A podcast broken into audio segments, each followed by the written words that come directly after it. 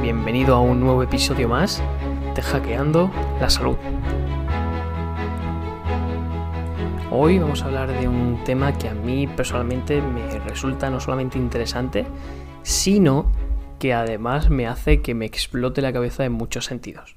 Vamos a hablar o vamos a intentar responder la pregunta eh, de qué rol tienen las bacterias en algunas patologías graves. En concreto, vamos a hablar hoy del cáncer, ¿vale? Vamos a revisar un estudio, eh, una intervención juntos, de una manera eh, coloquial, como si estuviésemos en, una cafetería, sobre, sobre este tipo de, intervenciones que se hacen, que principalmente lo que, lo que realizan los investigadores es un análisis minucioso de diversidad y tipología bacteriana en tejido tumoral y vamos a ver qué conclusiones sacamos y si al final de este, de este episodio podemos, podemos tener algunos aspectos claros, ¿vale?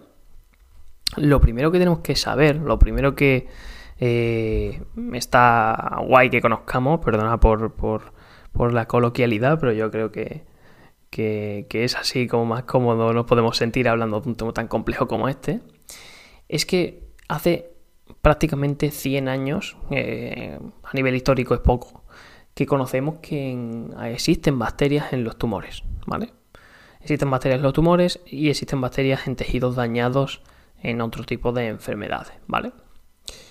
También eh, tenemos que interiorizar, como hablamos ya hace algunos episodios, que no tiene por qué eh, el hecho de disponer de microorganismos en nuestros tejidos. No tienen por qué suponer un, un, estado de contaminación. Recordemos que hay de 4 a 10 veces más microorganismos que no solo bacterias.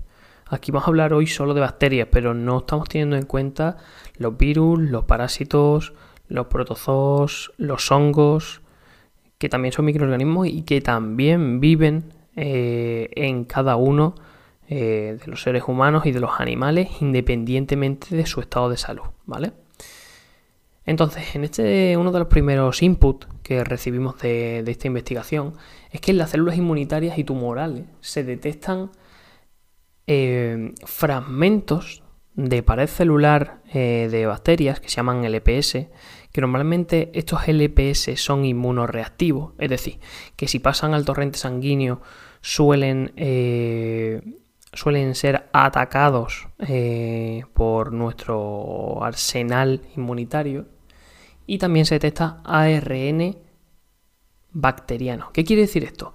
Que no solamente en células tumorales o en tejido tumoral existen eh, bacterias, sino que también en células inmunitarias.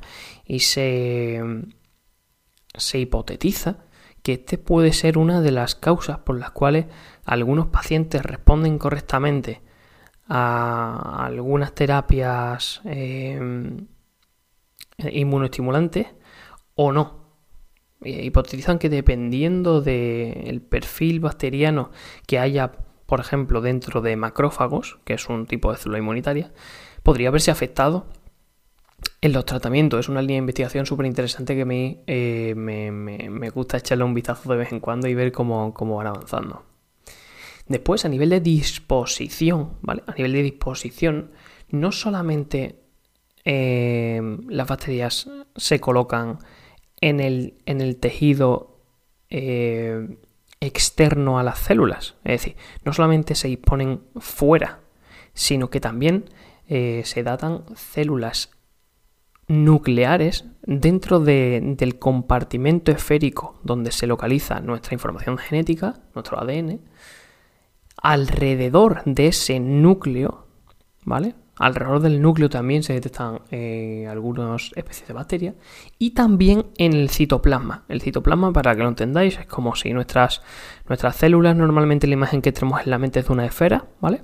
Pues imaginaros que es una esfera rellena de agua, ¿vale? Pues eh, toda el agua, digamos que, que conforma el interior de la, de la célula, a eso es lo que llamamos citoplasma. No solamente es agua, hay un montón de estructuras eh, subcelulares, hay un montón de, de, de materiales, de proteínas, lisosomas y, otros, y otras estructuras que hoy no nos vamos a parar.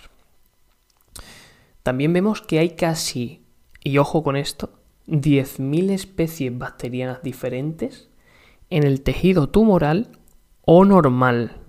10.000 especies bacterianas diferentes. Tened en cuenta que cada bacteria tiene su propia información genética y tiene la capacidad de realizar acciones metabólicas diferentes. Eh, yo cuando, cuando, cuando leo esto, mm, en mi cabeza no cabe la de posibilidades metabólicas que puede haber dentro de un tejido por parte de los microorganismos. Eh, ya bien enfocado, obviamente. Yo siempre pienso, cuando pienso en microorganismos, intento pensar en salud, no en, no en enfermedad. Porque ahora vais a ver eh, lo que descubrimos con este tipo de, intervenciones. Porque la visión actual es eso. La visión actual es, oye, tenemos un sobrecrecimiento de, una bacteria y me pongo malo. Tenemos un sobrecrecimiento de un virus y me pongo malo. Tenemos un sobrecrecimiento de un hongo y me pongo malo. Eh, pero realmente yo en mis exposiciones, en algunos congresos internacionales, postulo eh, y, el, episodio de hoy, la revisión de hoy va un poco enfocado a eso, postulo que no. O sea, que eh, imaginaros que nos vamos con 10 amigos a una casa de vacaciones, ¿vale? Eh, nuestros, yo y mis 10 amigos vamos a intentar que esa casa no se derrumbe, porque durante una semana vamos a estar dentro. Es un ejemplo un poco extrapolable a las bacterias y a los microorganismos en el cuerpo humano. O sea, ¿por qué unos microorganismos que nos necesitan para vivir, porque están eh, dentro nuestra, eh, y, se benefician de los metabolitos celulares y se benefician de eh, la conformación de nuestros tejidos, del pH de nuestros tejidos, ¿por qué van a querer que, nosotros nos muramos? O sea, no tiene, no tiene, no tiene sentido. Entonces, eh, vemos que independientemente de que sea tejido tumoral o tejido normal, tejido sano, el volumen de especies bacterianas es impresionante. Pero si nos metemos un poquito más en profundidad en diferentes tipos de cáncer, como por ejemplo el cáncer de mama, se data en esta investigación que es el más rico en diversidad bacteriana. Esto quiere decir que tiene el mayor número de cepas diferentes. Mm, de media unas 16 cepas en comparación a otros tipos de tumores que se suelen datar más o menos unas 9 cepas. Y se hipotetiza, porque no, con las pruebas que, se están haciendo en laboratorio no se tiene muy claro, pero se hipotetiza que algunas de las pruebas que se han hecho en, sujetos vivos o en, personas que, obviamente están vivas, eh, se trata que en estas células no son, o sea, perdón, estas bacterias no son bacterias muertas, no son, no son eh, un residuo o, una, una toxina per se, sino que son bacterias vivas, que metabólicamente están haciendo cosas, ¿vale? Y eso es importante entenderlo. Para los más entendidos sobre este tema de microbiología aplicada a la salud, es importante que, sepamos que los, las principales familias de bacterias que se están viendo en, tumores sólidos son proteobacterias, que estos son, eh, bueno, proteobacterias, tinobacterias y firmicutes, ¿vale? Y en concreto las proteobacterias eh, son muy llamativas porque eh, tienen un rol fundamental al final del tubo digestivo, en el intestino grueso.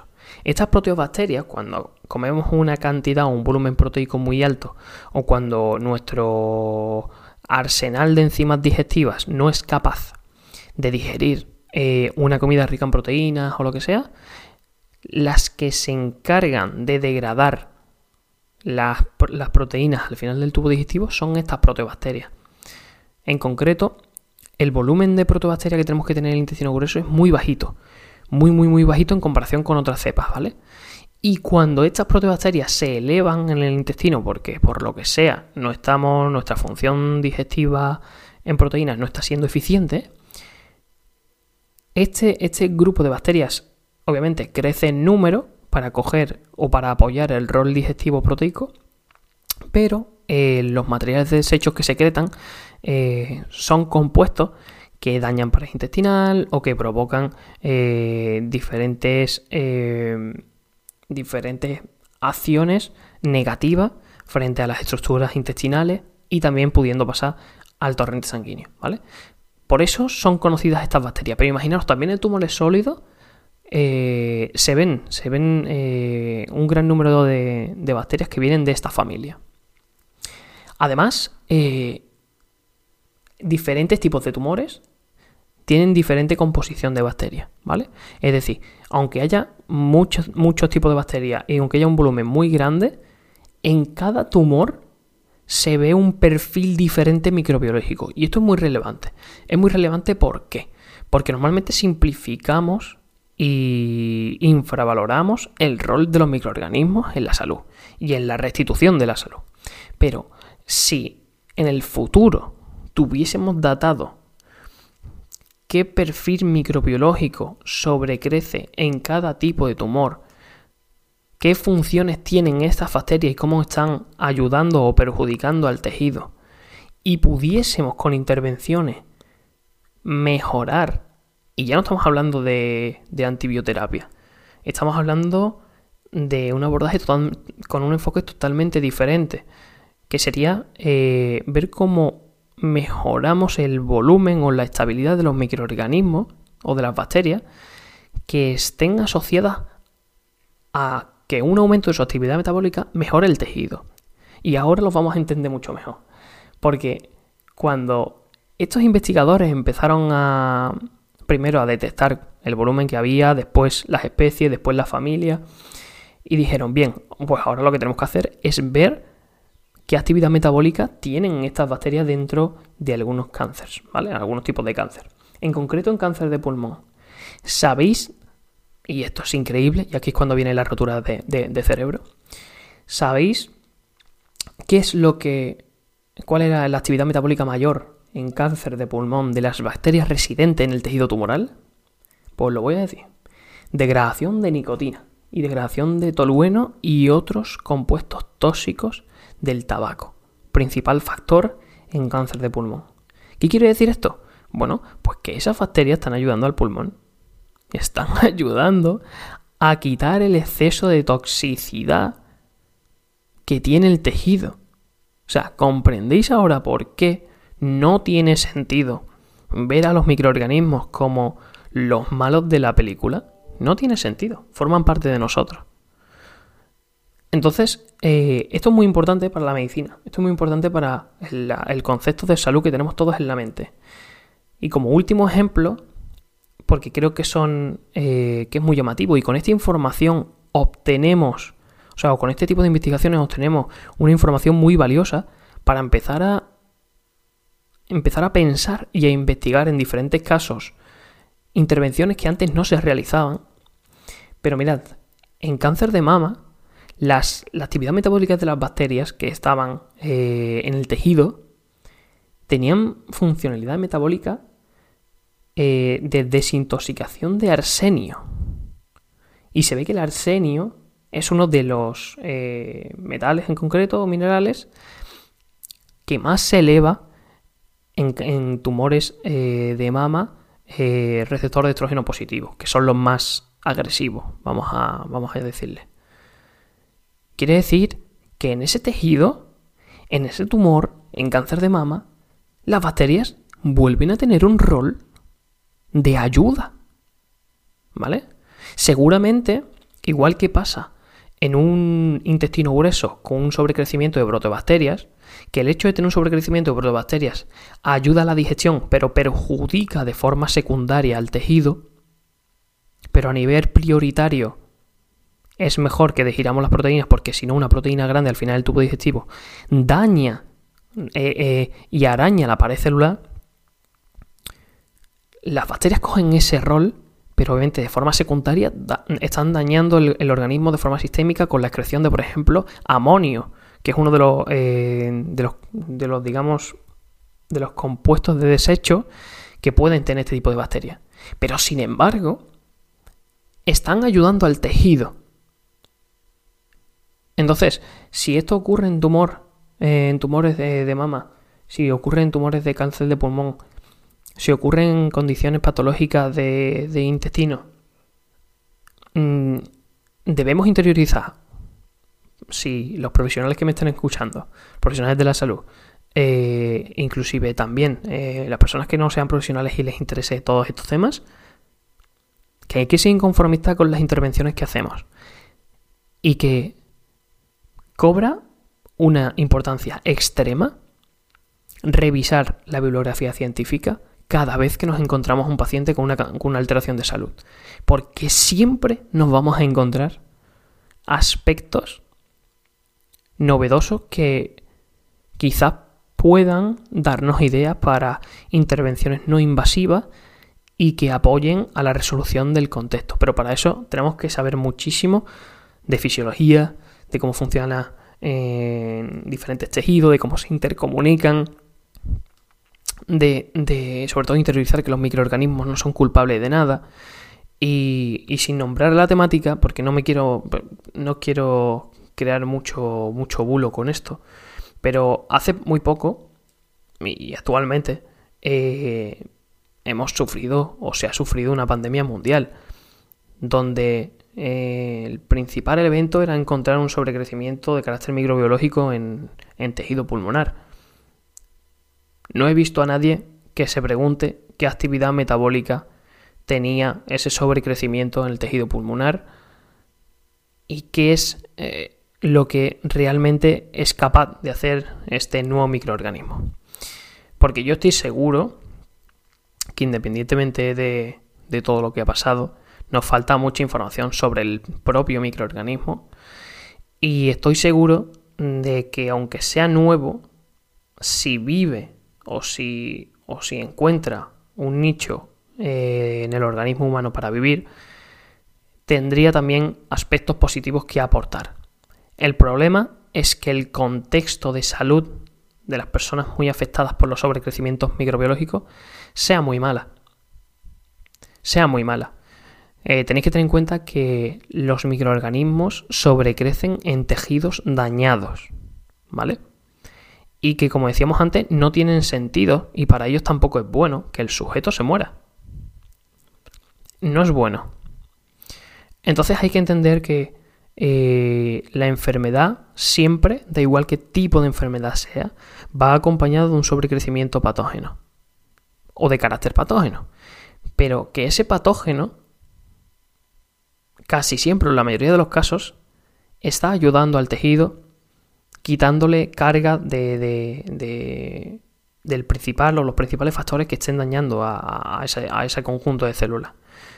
Por lo cual, eh, espero que con este podcast te haya quedado un poco más claro qué rol juegan los microorganismos en la salud, concreto en este caso en las bacterias y en, y en tumores sólidos, y, y, que nos planteemos que, que no está todo escrito sobre medicina, que no está todo escrito sobre salud y que cada vez de forma más evidente llevarnos bien y aprender a tratar a los microorganismos que residen en, todos nosotros puede crear una protección inmunitaria, puede crear una protección tisular que puede ser el, punto de inflexión en relación a las terapias que se han ido eh, utilizando en los últimos 50 o 100 años. Así que nada, espero que te haya gustado mucho este podcast. A mí me apasiona este tema, no sé si se nota. y como siempre, si quieres comentar cualquier aspecto conmigo por redes sociales, si quieres eh, comentarme algún tema que te apetezca que, abordemos en, este, en este podcast, como siempre voy a dejar la bibliografía en la descripción para que si queréis vosotros podáis leer esta investigación tan interesante. Y nada, os mando un saludo, os mando todos mis ánimos para que para que tiréis para adelante con el día y sea lo más productivo posible. Y nos vemos en el siguiente episodio.